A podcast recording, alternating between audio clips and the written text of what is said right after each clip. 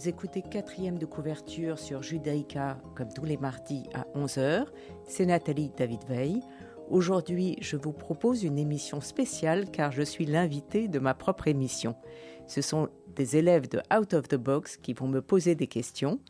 C'est une école où l'objectif est de redonner le goût d'apprendre à des jeunes en décrochage scolaire qui a été créée en 2015 par Diane Henbert et j'ai eu la joie d'y donner des ateliers de lecture et d'écriture jusqu'en 2018.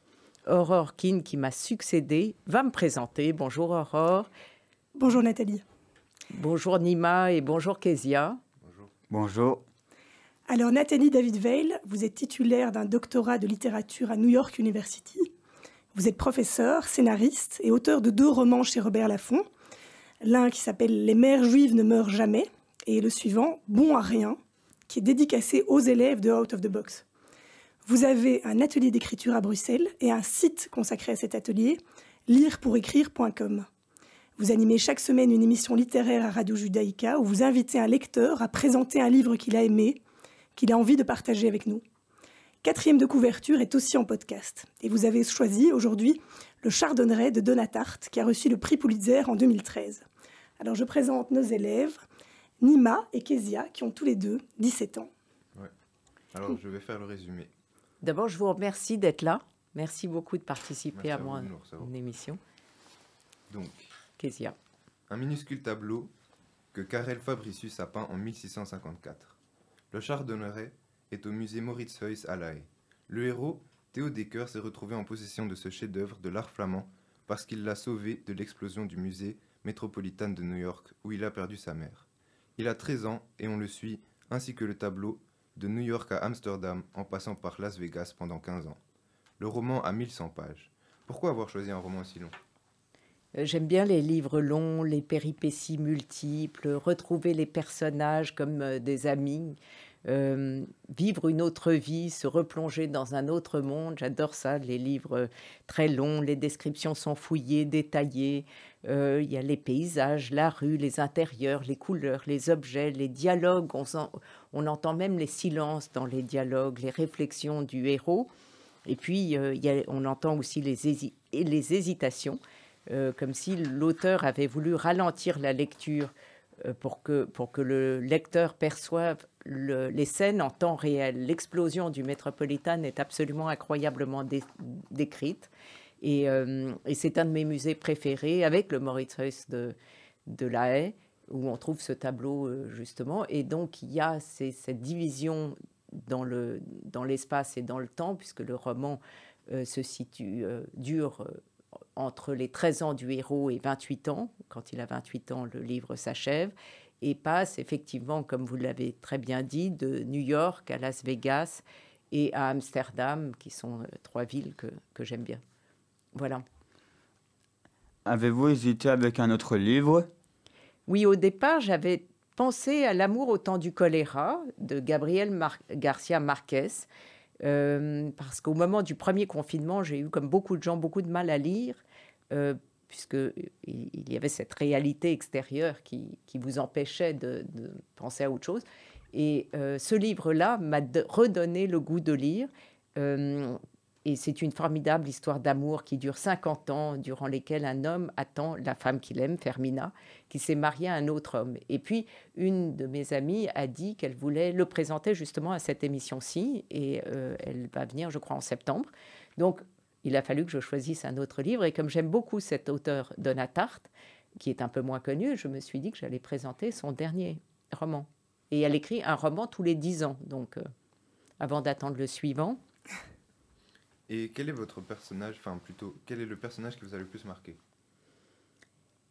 Euh, il y a, c'est assez foisonnant. Il y a le héros euh, qu'on suit absolument tout le temps, qui a donc 13 ans lorsque le livre commence. Sa mère est tuée dans une explosion au musée euh, et il s'en sort indemne. Mais pendant l'explosion, il se passe plusieurs choses.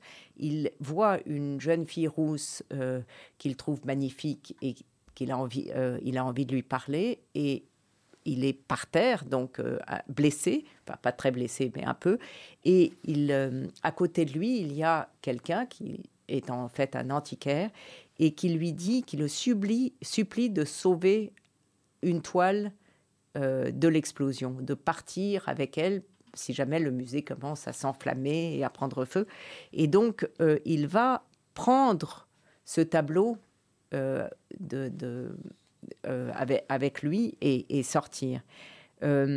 Donc ce, personnage que l'on suit pendant toute son adolescence, sa descente aux enfers, sa remontée, m'a absolument captivé. Euh, il, est, très très attachant. Et puis il y a, d'autres figures d'adolescents. Il y a Andy, chez qui Théo se réfugie lorsqu'il perd sa mère parce qu'il n'a pas envie d'aller dans une famille d'accueil. Alors Andy est surdoué, timide, le bouc émissaire de, l'école. Ils étaient inséparables en classe parce que c'était les deux différents. Euh, Théo euh, était pauvre dans une école de riches, il était un des seuls boursiers et il se sentait utile de protéger euh, Andy contre les brutes qui le frappaient. Euh, et puis il y a l'ami Boris qu'il va rencontrer lorsque son père finalement réapparaît et l'emmène à Las Vegas, qu'il rencontre au lycée et qui va prendre une grande ascendance sur lui, qui l'initie à la drogue, à l'alcool, à l'oisiveté. C'est un escroc excessif mais généreux. Il va revenir et, euh, et il aura beaucoup d'importance. Donc il y a ces trois figures d'adolescents qui sont tout à fait intéressants. Merci. D'ailleurs, on, a choisi un extrait on va voir que Théo ne réagit pas de la manière dont les adultes qui l'entourent l'imaginent. Euh, on est vraiment dans la tête d'un adolescent, un peu comme dans Catching the Why hein, de, Salinger, en effet. Alors je, je vous lis l'extrait. Cela faisait quelque temps que j'avais des ennuis au collège. Tout avait commencé, ou plutôt les problèmes s'étaient enchaînés, lorsque mon père était parti, nous avait laissé en plan, ma mère et moi, quelques mois auparavant. Nous ne l'avions jamais beaucoup aimé, et ma mère et moi étions dans l'ensemble bien plus heureux sans lui, mais d'autres personnes avaient semblé choquées et affligées de la façon abrupte dont il nous avait abandonnés, sans argent ni pension alimentaire, et sans laisser d'adresse non plus. Et les profs de mon collège m'avaient tellement plaint, s'étaient montrés si soucieux de m'accorder leur compréhension et leur soutien qu'ils m'avaient offert, à moi, qui étais déjà boursier, toutes sortes d'allocations spéciales, de délais et d'échéances supplémentaires, relâchant leur sévérité pendant plusieurs mois, jusqu'à ce que je réussisse à m'enfoncer dans un trou très profond. C'est alors que ma mère et moi avions tous les deux été convoqués par le collège. Le rendez-vous n'était qu'à 11h30, mais comme ma mère avait dû passer sa matinée, nous étions partis tôt afin de prendre le petit déjeuner. Et en fait, cet extrait est intéressant aussi. Il est au début du roman parce que on voit que Théo va se sentir coupable de la mort de sa mère. S'il n'avait pas été exclu du collège, elle aurait été travaillée, il n'aurait pas été au mmh. musée. S'il n'avait pas plu ce jour-là, ils auraient été petit déjeuner comme prévu et il n'aurait pas été au musée pour se protéger de la pluie. Et lorsqu'on vit des catastrophes, on refait le film avec cette série de et si, et si ça s'était passé différemment. Et Donatarte le décrit avec une précision toute chirurgicale. C'est très, très bien amené. C'est vrai que c'est quelque chose qu'on vit euh, tous. Tous. Au quotidien. Même et si j'avais posé un autre choix Exactement. Même sur des tout petits détails d'ailleurs, pas forcément des grandes catastrophes. Et d'ailleurs, à propos de ce SI qui est un peu euh, une forme de déterminisme, on se dit tiens, est-ce que, à quel point est-ce qu'on influence notre vie? On va en profiter pour écouter votre premier choix musical qui s'appelle Freedom, la liberté, d'Aretha Franklin.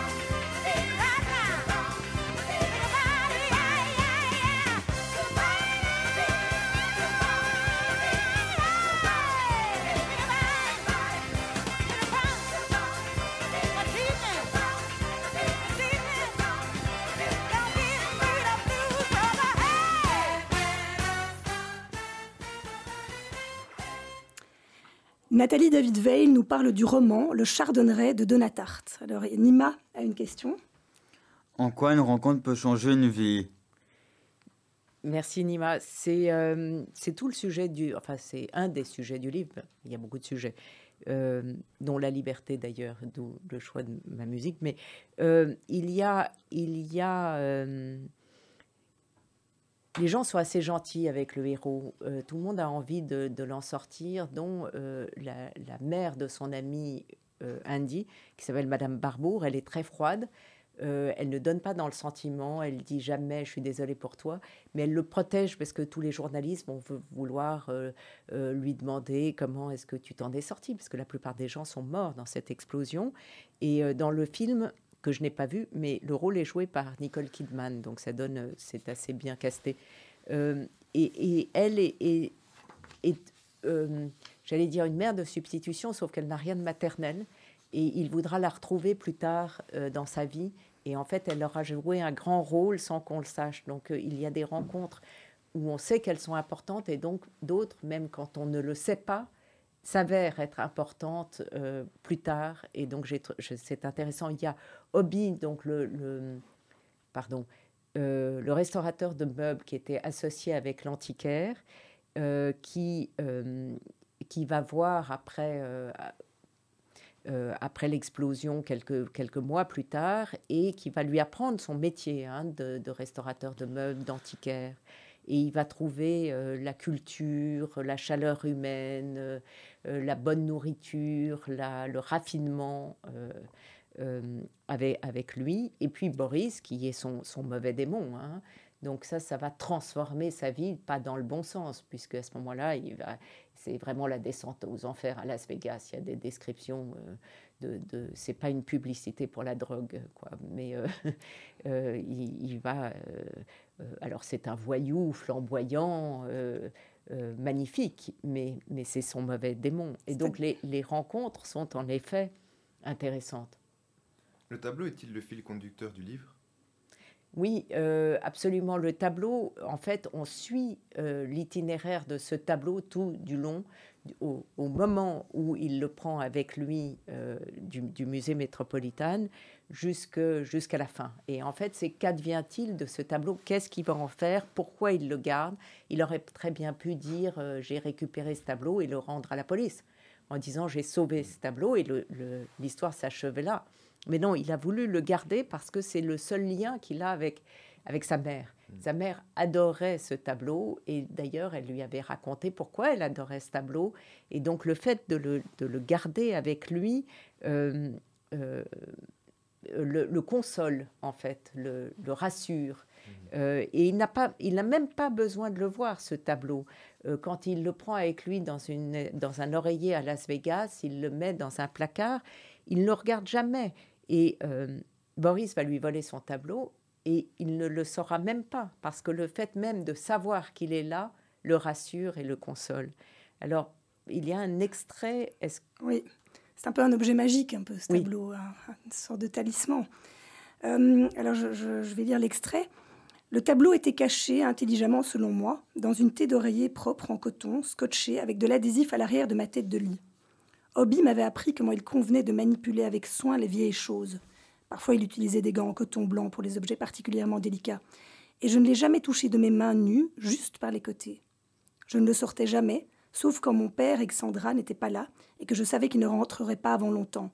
Quand je ne pouvais pas le voir, j'aimais le savoir là, à cause de la profondeur et de la solidité qu'il donnait aux choses, du renfoncement de l'infrastructure, d'une précision invisible, de la justesse d'une assise qui me rassurait tout comme il est rassurant de savoir qu'au loin, les baleines nageaient sans crainte dans les eaux de la Baltique et que des moines de mystérieuses zones temporelles psalmodiaient sans discontinuer pour le salut de l'humanité. Le sortir, le tenir, le regarder n'était pas une chose à prendre à la légère. Même dans l'acte de tendre la main pour l'attraper, il y avait une sensation d'expansion, un souffle et une élévation. Et ce, à un point si étrange que lorsque je l'avais regardé assez longtemps, les yeux asséchés par l'air réfrigéré du désert, tout l'espace entre lui et moi semblait s'évanouir et quand je levais les yeux, c'était le tableau qui était réel et non moi. J'aime bien cet extrait parce que ça. C'est magnifique, ça dit, décrit magistralement ce que vous avez expliqué. Oui. Euh, c'est donc huit ans plus, plus tard, euh, Boris revient dans la ville de Théo à New York pour, alors qu'il travaille avec Obar, l'antiquaire. il le vole allègrement, enfin il vole les clients allègrement pour remplumer la, la, société de Hobart qui perdait beaucoup d'argent. Néanmoins, Boris lui avoue avoir volé la peinture quand ils étaient au lycée et il se sent évidemment coupable et il va tout faire pour retrouver ce tableau. Ce tableau, on va le retrouver à Amsterdam. Ce sont des dealers de drogue qui l'ont pris. Et, euh, et, à ce moment-là, euh, ça tourne mal. Euh, il tire sur Boris, Théo les abat. Enfin, c'est une scène qui, à mon avis, va pas du tout avec le reste du livre. Parce que tout d'un coup, il y a une scène d'action presque comme dans un film. Et puis, il attend que Boris revienne.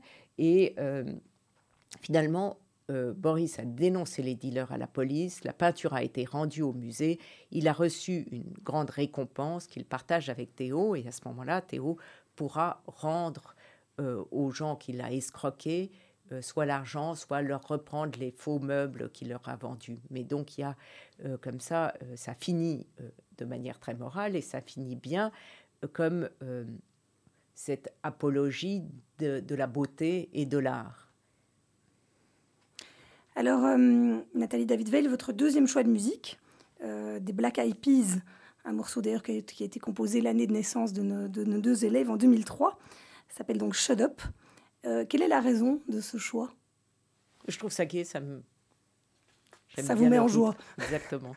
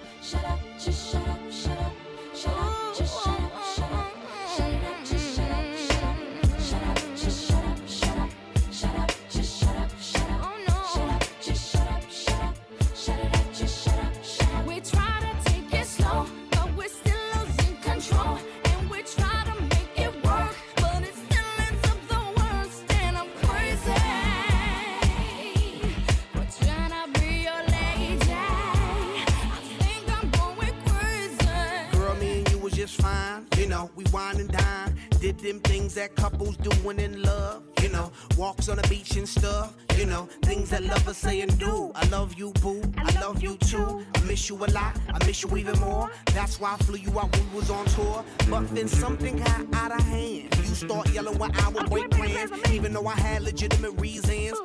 You know I have to make them dividends. How could you trust with private eyes, girl? That's why you don't believe my lies and quick to say, shut up, just shut up, shut up, shut it up, just shut up, shut up. We try to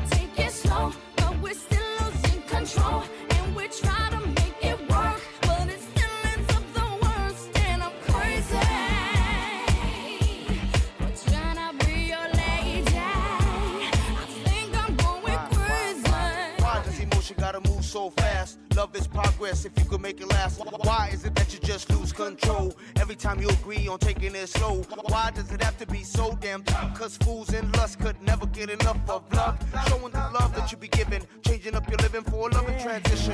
Girl, it's a mission trying to get you to listen. Humanity, each other has become our tradition. You yell, I yell, everybody else got neighbors across the street saying, who the hell, what the hell's going down? Too much of the bickering, kill it with the sound and Shut up, just shut up, shut up, shut up, just shut up, shut up. We try to take it slow, but we're still losing control. And we try to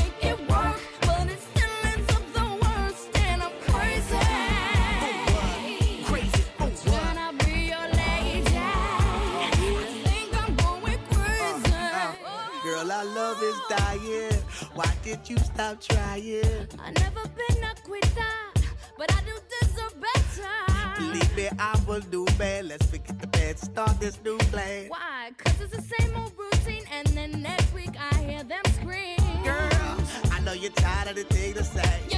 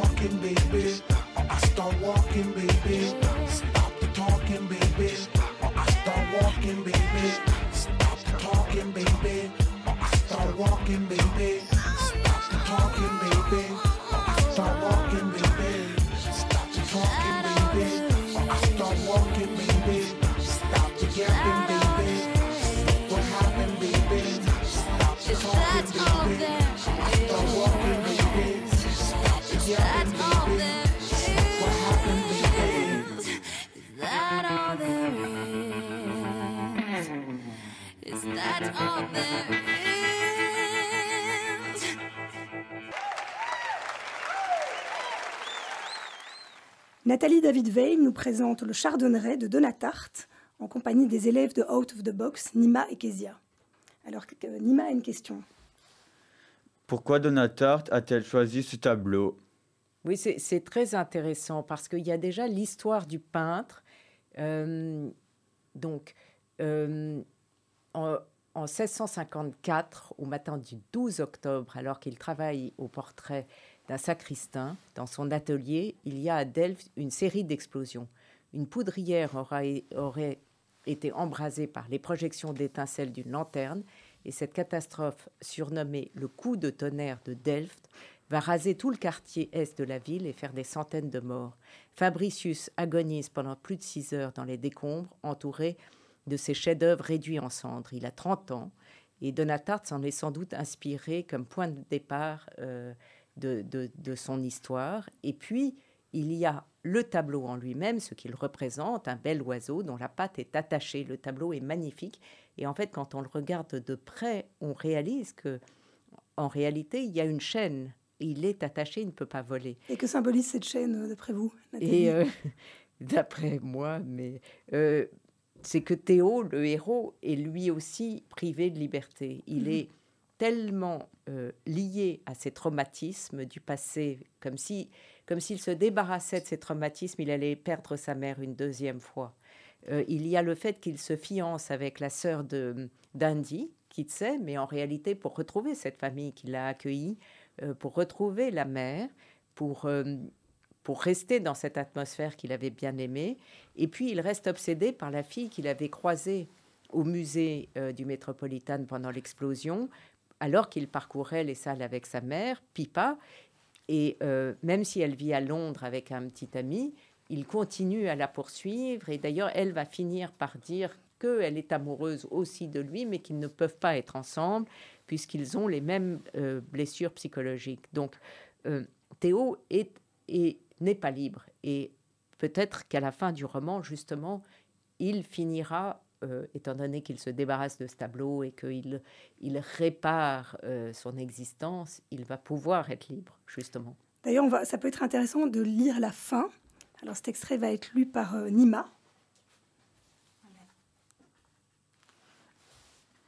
Et j'ajoute mon propre amour à l'histoire des amours des belles choses, eux qui les ont- ont cherchées, les ont arrachées au feu, les ont pistées lorsqu'elles étaient perdues, ont œuvré pour les préserver et les sauvegarder tout en les faisant en passer de main en main, littéralement, leur chant éclatant, s'élevant vent du naufrage du temps vers, le, vers la prochaine euh, génération d'amoureux et la prochaine encore. Merci Nima. Merci. Alors, euh, Nathalie David Veil, avez-vous une conclusion? Oui, alors j'avais adoré le premier roman de Donatarte, Le Maître des Illusions, qui est un roman d'apprentissage dont le thème n'est pas très différent de ce roman, puisqu'il décrit un jeune boursier californien qui intègre un groupe d'étudiants de la haute bourgeoisie à l'université du Vermont. Et euh, il découvre un monde de luxe, d'arrogance intellectuelle, de sophistication, en même temps que l'al- l'alcool et la drogue. Et son deuxième roman, qui s'appelle Le Petit Copain, raconte comment une jeune fille de 12 ans décide de se venger après la mort de son frère aîné. Et à chaque fois, c'est énorme et on rentre dans des univers euh, qu'elle explore d'un livre à l'autre. Alors, le Chardonneret décrit donc les errances d'un jeune garçon qui vient de perdre sa mère, mais il y a toujours cette même idée de, jeune homme qui se cherche, de parcours. euh, voilà, et, et j'aime bien son univers. Et elle dit que l'écriture lui permet de s'évader de la réalité, ce que je trouve assez joli. Et donc j'ai hâte qu'elle sorte son prochain roman. Tous les dix ans, faut attendre encore. Trois ans peut-être qu'elle est en train d'en finir un, c'est possible. Merci Nathalie David Veil de vous être prêtée à ce, cet échange de rôles, d'être votre- l'invité de votre propre émission. Et merci aussi à Kezia et à Nima. Merci pour à votre vous. participation. Merci, Merci à Aurore, vous. Nima, Kezia, merci tout le monde et euh, travaillez bien out of the box. Cette émission sera rediffusée dimanche à 14h. Vous pouvez la réécouter, ainsi que les autres épisodes de quatrième de couverture en podcast et sur le site de radiojudaïka.be. Je vous retrouve mardi prochain à 11h.